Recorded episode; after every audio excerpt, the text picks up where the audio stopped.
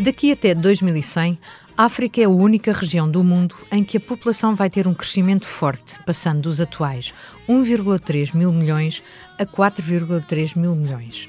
Quer dizer que em 2050 a África terá uma força de trabalho mais jovem e superior à da China e à da Índia. O desafio dos 54 países é evidente, independentemente dos ritmos de crescimento e dos contextos políticos diferentes. A boa notícia é que é possível traçar estratégias comuns e alterar o mindset com vista ao futuro. É isso que faz Structural Change in Africa, de Carlos Lopes e Jorge Cararas, o livro que acaba de ser lançado com a chancela da editora Routledge. Bem-vindos ao primeiro episódio do África Agora, o podcast da secção de internacional do Expresso, que é exclusivamente dedicado à África.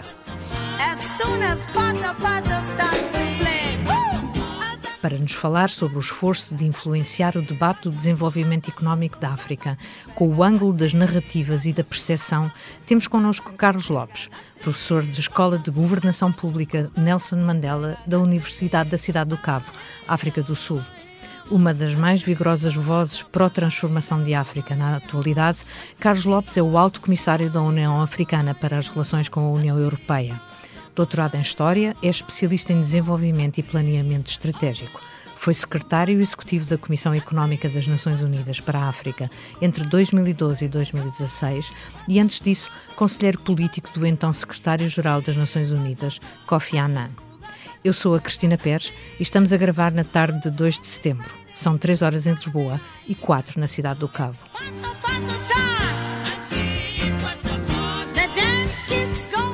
Bem-vindo, Carlos Lopes. Obrigada por ter aceito o convite para a estreia deste África Agora, que é um podcast uh, desenhado e dedicado ao presente e ao futuro da região em que nasceu e que é nuclear no seu trabalho.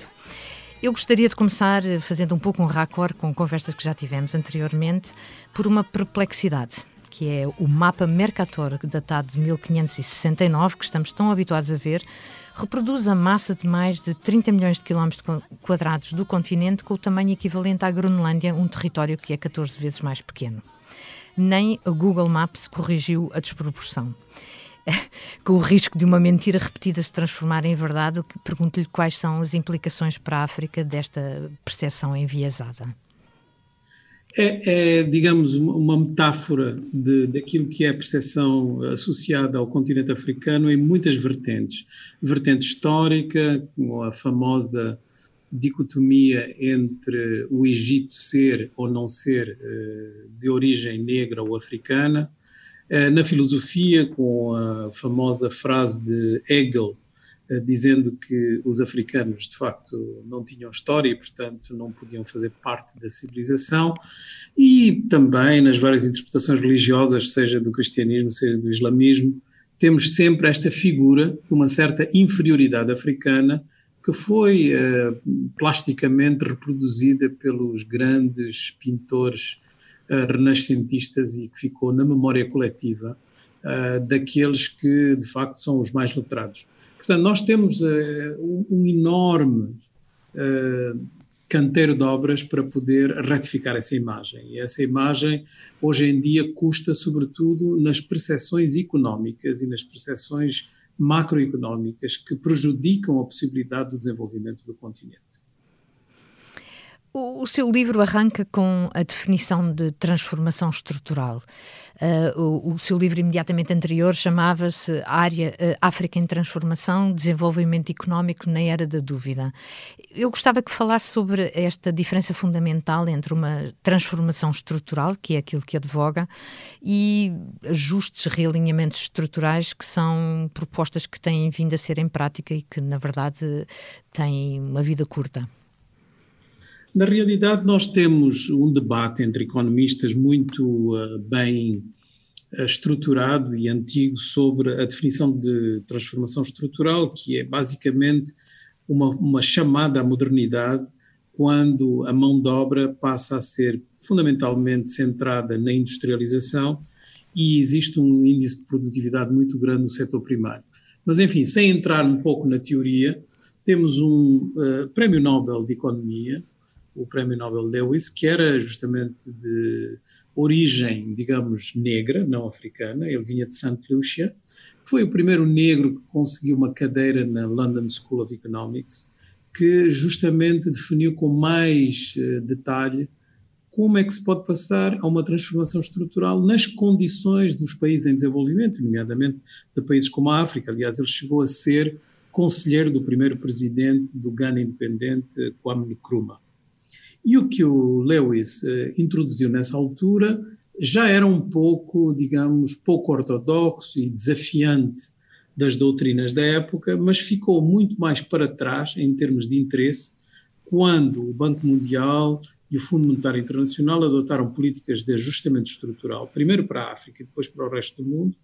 Aliás, Portugal, no seu programa de austeridade, ainda apanhou a ponta dessas teorias monetaristas, que são eh, teorias que são contra, digamos, a utilização do Estado para políticas expansionistas.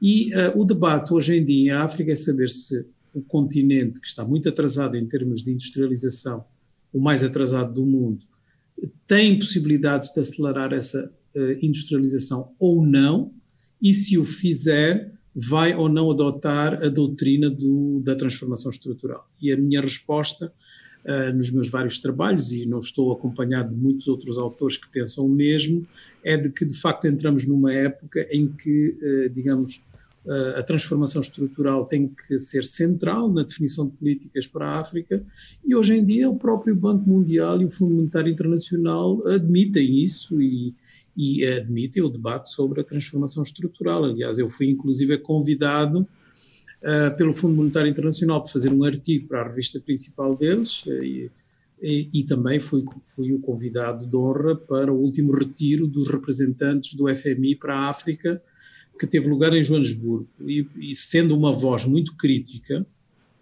do ajustamento estrutural, que foi, digamos, o, o, o contra, uh, a contrapolítica uh, do que eu proponho, e sendo hoje crítico de não fazerem o suficiente para poder inserir a África nos debates uh, sistémicos, eles, eles estão muito mais abertos a ouvir porque de facto a ortodoxia perdeu terreno e perdeu ainda mais terreno com o Covid.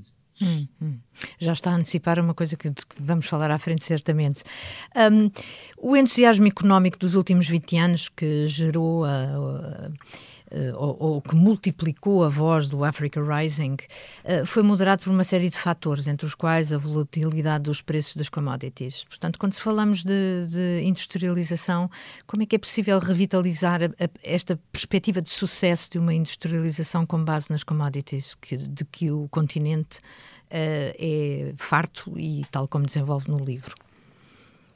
Nós temos, de facto, uh uma mudança eh, da performance africana a partir do, do princípio deste século, eh, que foi, eh, digamos, objeto de, de, uma análise aturada de muitos economistas que chegaram à conclusão que era um conjunto de fatores, alguns muito conhecidos, outros menos. Os mais conhecidos é, de facto, esse super ciclo eh, dos preços das, eh, dos recursos naturais, das matérias-primas, e, e portanto, esse, esse super ciclo uh, pode ser explicado em parte por um, uma procura muito mais acentuada, nomeadamente da China, e, portanto, os países africanos beneficiaram de preços muito altos e de muito mais procura, portanto, era um conjunto de dois elementos importantes. E outro fator que seguramente contribuiu e que também é conhecido foi o perdão da dívida dos países menos avançados que veio na sequência de uma série de mobilizações no final do século passado e que permitiram que a África pudesse respirar muito mais, porque do ponto de vista da sua macroeconomia não tinha o peso da dívida, portanto o, o rácio da dívida em relação ao PIB desceu para menos de 20%, o que é extraordinário. E o terceiro fator, eh, também muito conhecido, é o facto de que, portanto, a maior parte destes países viveram uh, processos, digamos, de melhorias no seu quadro de gestão macroeconómica. Isto pode ser, eh, digamos, verificado por vários indicadores. Então, este conjunto de, de fatores eh, contribuiu para um crescimento acelerado do continente africano. Os fatores menos conhecidos são aqueles que têm a ver com as megatendências. Hum. E há três megatendências em particular que interessam: a megatendência demográfica, o facto da África ter, eh, digamos, aumentado a sua população jovem eh, de uma forma brutal e também ter aumentado a sua classe média, o que aumentou o consumo interno, e, portanto, não se fala tanto, mas dois terços do crescimento africano vieram do consumo interno. Outro fator menos conhecido, ligado a outra megatendência, é a questão ambiental. O facto da África ter começado uma reconversão energética porque chegava tarde e os preços de, das energias renováveis uh, estavam bastante atrativos e mais atrativos do que as energias fósseis, e portanto começou a haver muito investimento nessa área que era mais barato e que era mais rápido, sobretudo hum. mais rápido.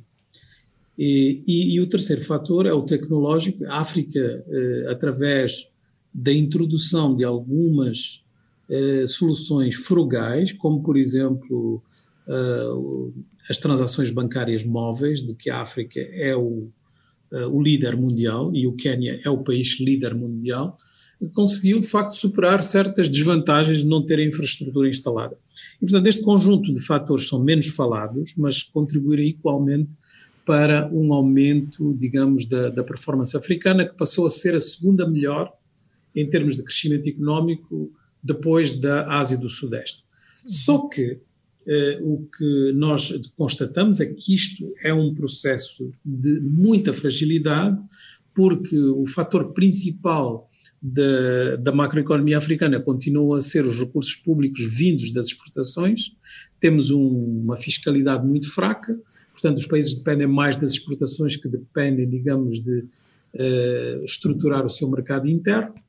E por causa disso, quando essas exportações são abaladas, por causa dos preços ou da procura, e porque 80% dessas exportações vêm de matérias-primas, cai outra vez, eh, digamos, o, o, a performance. E, hum. e, as taxas de crescimento tiveram dois solavancos, eh, um solavanco por causa da crise financeira de 2008-2009 e um segundo solavanco já, digamos, em 2014, 2015, por causa de problemas de procura e o princípio da guerra comercial entre os Estados Unidos e a China. Uhum, uhum, uhum. De, de, que modo é que este último fator eh, afeta diretamente ou, ou rapidamente? Nós tínhamos, eh, digamos, um crescimento algorítmico das nossas relações com a China, tanto em termos de investimento como de comércio, e tínhamos também, digamos, um, uma infusão de infraestrutura vinda dos investimentos chineses que a África já não conhecia há mais de três décadas. Embora todo o investimento chinês na África seja relativamente pequeno para a China, representa apenas 4% do investimento chinês uh, no mundo. O Portugal sabe isso porque a China investe muito em Portugal. Uh, o, a verdade é que esses 4% dedicados à África representam muito e transforma a China no nosso principal credor e também no nosso principal parceiro comercial, se, se tomarmos em conta países e não blocos, porque a União Europeia é o principal investidor e é o principal uh, parceiro comercial se for considerada como bloco. Hum. Mas a verdade é que é, este crescimento chinês uh, começou, digamos, a, a demonstrar algumas fraquezas eh, quando a China começou a reconverter, digamos, a sua economia, as suas taxas de crescimento começaram a diminuir, os custos de mão de obra na China começaram a parar um determinado tipo de industrialização voltada para a exportação e chegou a guerra tecnológica, que é, digamos, a parte mais valorizada hoje em dia da transação comercial, são, são os produtos tecnológicos, e muitos desses produtos são digitalizados, portanto, não são necessariamente mercadorias, e, portanto, a África começou a ser, digamos, objeto de, de, de, digamos, colateral, de efeitos colaterais desta, desta disputa. Uhum. Porque é uma disputa que, para além de ter incidências diretas no volume e nas transações comerciais de mercadorias, tem incidências indiretas no apetite de investimento uh, na confiança dos mercados uh, para investir nas zonas de maior, uh, consideradas de maior risco, zonas de fronteira, que é, que é o caso da maior parte dos países africanos. E os próprios chineses começaram a ser tão criticados sobre estarem a injetar demasiada dívida para os países africanos que eles próprios começaram, digamos, a não querer ser maus alunos nesse capítulo e, digamos, a tolerar menos aquelas despesas um pouco exageradas que os governos africanos muitas vezes tinham tendência a pedir e que os chineses acediam por razões puramente políticas e não económicas. Hum, hum, hum. Quando tudo estava mais ou menos, o assunto de 2020 veio impor decréscimos de forma abrupta, a Covid-19. O que é que já ficou perdido e como sair daqui? Uh, o perdão da dívida é um capítulo importante, uh, mas uh, quais é que são as linhas da África pós-Covid no mundo pós-Covid e qual é que é o papel dos Estados nesse processo? O Covid vem apenas uh, exacerbar determinadas tendências de uma forma dramática, para além dos números nos aproximarem da depressão, da Grande Depressão, que é, digamos, o um momento, em termos estatísticos, onde nós temos uh, a maior consciência de uma contração da economia mundial. A verdade é que, do ponto de vista africano, nós entramos na crise Covid com menos incidências sanitárias que o resto do mundo, mas com mais incidências uh, socioeconómicas, porque uhum. os confinamentos e todas as políticas de distanciamento social, etc., na África têm incidências maiores por causa da informalidade da economia. Uma, a mesma informalidade que impede, digamos, de ter sistemas de apoio uh, a essa mesma contração consistentes do ponto de vista já da sua gestão, mas que são agravados por nós não termos eh, acesso à liquidez. Portanto, o que se está a fazer em quase todos os países que têm alguns meios é injetar na economia liquidez, seja em forma de dívida, seja em forma de ajuda orçamental.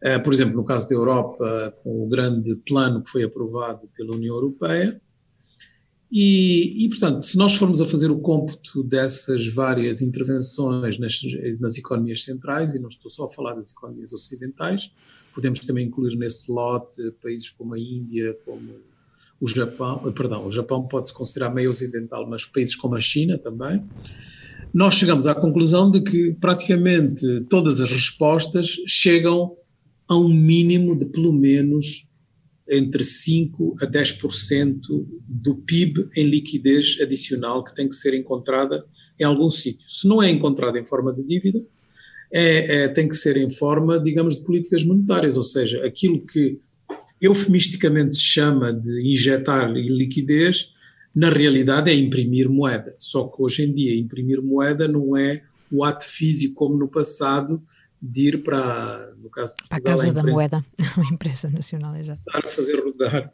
digamos, uh, as máquinas. Exato. Mas é, é, mais ou menos o mesmo, é mais ou menos o mesmo do ponto de vista, digamos, das incidências económicas, é, é imprimir moeda.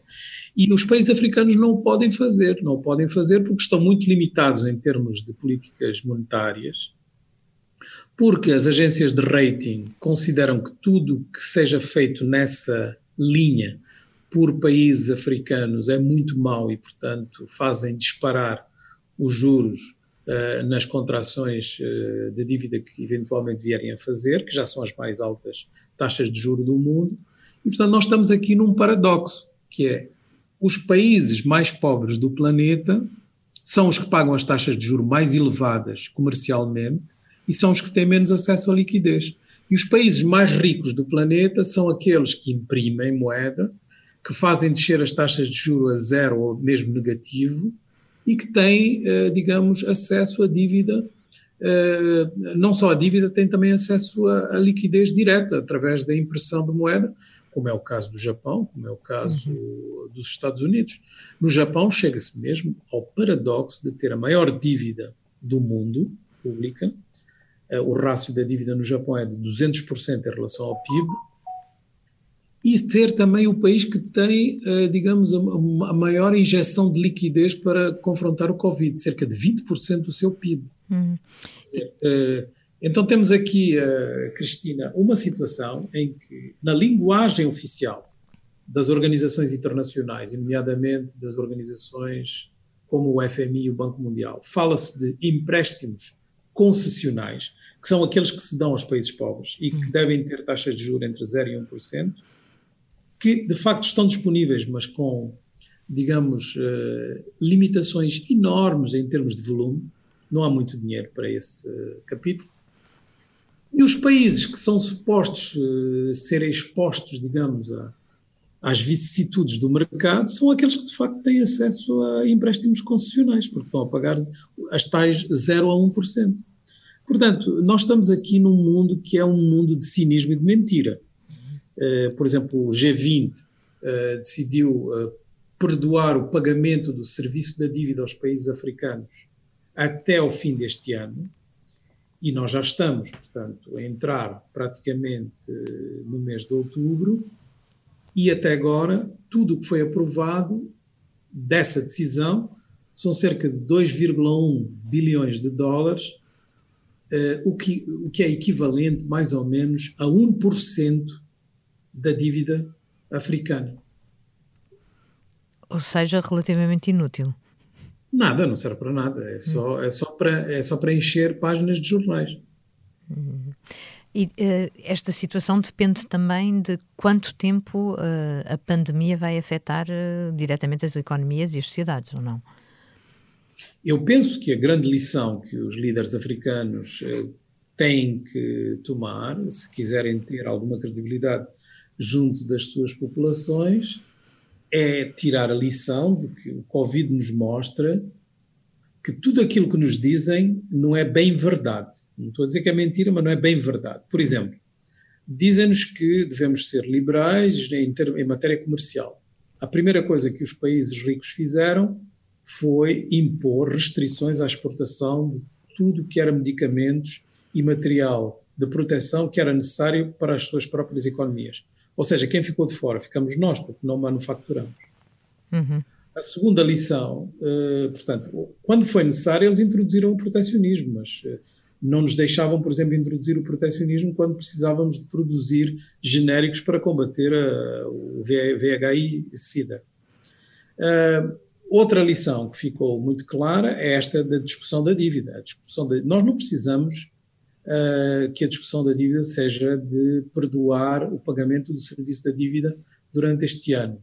Porque o que significa que vamos pagar mais o serviço da dívida acumulado deste ano, mais o próximo, ou mais o 2022, numa altura em que nós precisamos de relançar a economia, ou seja, quando nós precisamos de, expansão económica, como todos os países estão a fazer, vão-nos impor a nós condicionalidades para contrairmos, porque temos que pagar àqueles que estão a expandir.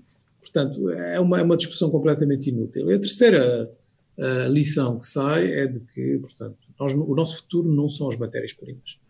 Eh, quando existem crises, existem disrupções de logística, existem disrupções de cadeias de valor, o que seja, eh, ou existem pura e simplesmente problemas de procura, os nossos preços de matérias-primas caem lá para baixo, ninguém está para nos ajudar a sair do fosso, a não ser de uma forma absolutamente tímida e ridícula a única fonte segura que nós tínhamos de capital vindo de fora para a África é, são as remessas de imigrantes, que são muito mais importantes que a ajuda ao desenvolvimento. Elas sofreram drasticamente entre 20% a 30% de contração até agora. E outra possibilidade que nós tínhamos de poder, digamos, superar um pouco a crise era estancar o, a fuga de capitais dos nossos países, mas se o fizermos somos penalizados porque somos considerados maus gestores e não somos capazes de dar garantias ao mercado. Portanto, os países africanos têm agora que equacionar aquilo que nos meus livros, etc., e muitos outros defendem, o ajustamento estrutural do passado tem que ser enterrado. Temos que fazer é eh, uma transformação estrutural, que é justamente a tal teoria mais elaborada por, por, por o Prémio Nobel Lewis, e que é, digamos, da industrialização. Carlos, muito obrigada. Estamos a chegar ao final do nosso tempo. Eu termino com a mesma pergunta que remata o mundo a seus pés. Se pudesse viajar agora sem limitações, onde gostaria de ir e porquê? Não muito longe. Eu, eu iria para a Namíbia, país uh, vizinho de onde eu estou, porque é um país que eu adoro, mas também porque estou a ajudar o governo na resposta Covid de uma forma digital. Não é o único governo com o qual eu estou a trabalhar, mas é aquele que seguramente depois do Covid me fica mais perto. Chegamos ao fim, voltamos daqui a duas semanas com um novo episódio. Até lá, encontra-nos sempre na homepage do site do Expresso, www.expresso.pt.